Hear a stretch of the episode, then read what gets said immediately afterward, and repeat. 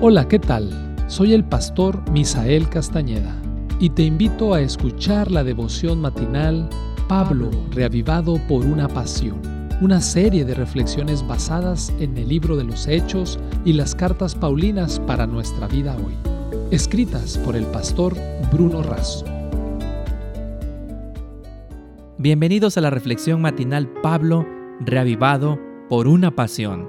El título del tema del día de hoy los dos remos. La base bíblica la encontramos en Efesios capítulo 1 versículo 15 al 16. Por esta causa también yo, habiendo oído de vuestra fe en el Señor Jesús y de vuestro amor para con todos los santos, no ceso de dar gracias por vosotros, haciendo memoria de vosotros en mis oraciones. Detrás de las incansables energías de Pablo como apóstol, misionero, pastor y teólogo, hubo una extraordinaria vida de oración Pablo inició su ministerio orando y lo terminó orando. Su experiencia cristiana era esencialmente un acto de oración. Para él, la oración y la misión siempre van juntas. Así lo detalla el pastor Gabriel Cesano en la revista Adventista de noviembre de 2019. Número 1. La oración como reconocimiento al soberano Dios. Para Pablo, era imposible concebir cualquier actividad humana separada de Dios porque todas las cosas son de Él, por Él y para Él. Número 2. La oración como una respuesta de la criatura. Para Pablo, establecía una permanente vía de comunicación con Dios. Número 3. La oración como acción de gracias por la salvación. Pablo se siente tan indigno de la salvación, se considera el primero de los pecadores, que su vida es una continua oración. Orar sin cesar escribió en Primera de Tesalonicenses 5:17. Número 4. La oración como aliado indispensable para el servicio. Para Pablo, la oración era esencial para la evangelización.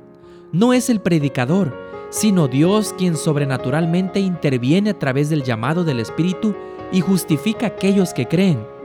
Pablo pedía que oraran para que Dios abriera las puertas al Evangelio.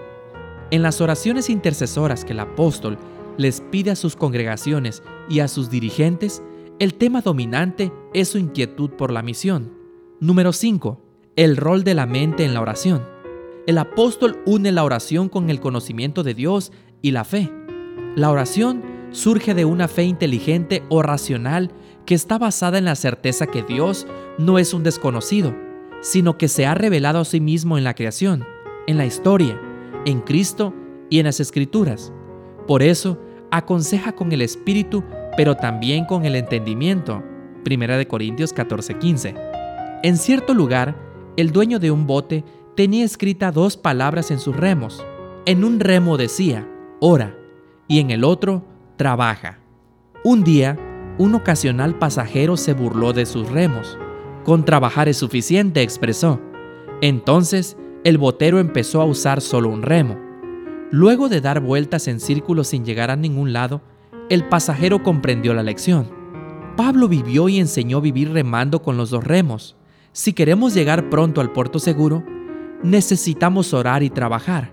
No te quedes dando vueltas sin llegar a ningún lado. Esta fue la reflexión del día de hoy. Que Dios te bendiga.